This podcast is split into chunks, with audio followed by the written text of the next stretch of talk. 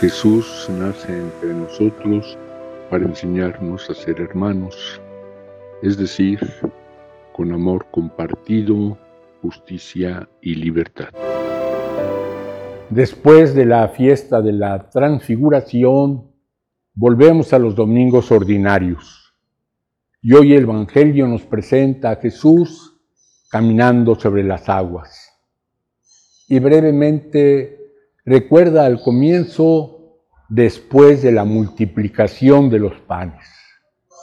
Es la escena que precede a esto que consideramos hoy. Ante la necesidad de las multitudes, Jesús decide responder, darles alimento, alimento en abundancia, enseñarles a compartir que tuvieran confianza y que supieran ayudarse mutuamente con el poder de su amor para satisfacer esa necesidad básica. Habiéndolo realizado, despide Jesús a sus colaboradores, se suben a la barca, símbolo de la iglesia, y él se retira al monte a orar. La oración es muy importante para Jesús. Allí en el encuentro profundo con el Padre, Él siempre está en la presencia del Padre, pero requiere de esos momentos de mayor calma, de mayor profundidad, para ver por dónde va a continuar su misión. Después de ello tiene Jesús mayor lucidez, mayor fortaleza, mayor entereza, en ocasiones también mayor alegría. Habiendo realizado esta oración, Jesús va al reencuentro de sus apóstoles que van en la barca en medio de un mar agitado. Eso, además de la realidad, tiene un sentido simbólico. La barca de la iglesia, la comunidad de Jesús, con alguna frecuencia se encuentra en circunstancias difíciles.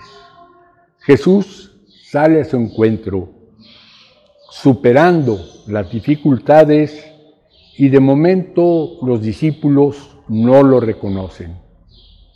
Cuando Él les habla con más claridad, Pedro cabeza de la comunidad, de ese grupito de los doce apóstoles, le dice a Jesús que vaya yo contigo y comienza a andar. Pero le falla la fe. Jesús en parte se lo reprocha, en parte le ayuda.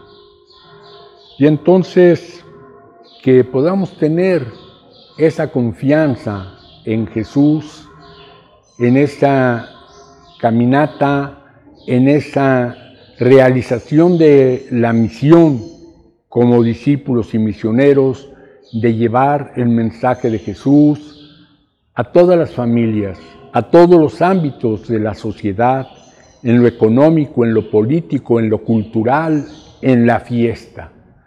Y cuando se presenten dificultades, que nuestra fe nos permita percibir más fuertemente la enseñanza de Jesús y ayudarnos unos a otros para seguir adelante.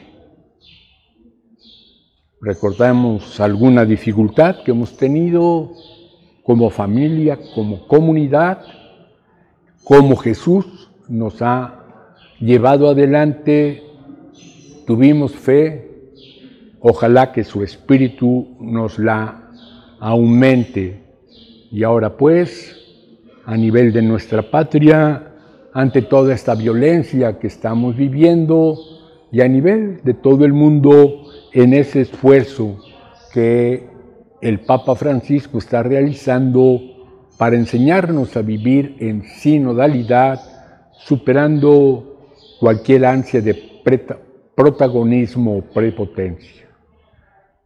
Que en la fuerza del Espíritu y la presencia de Jesús lo logremos. Amén.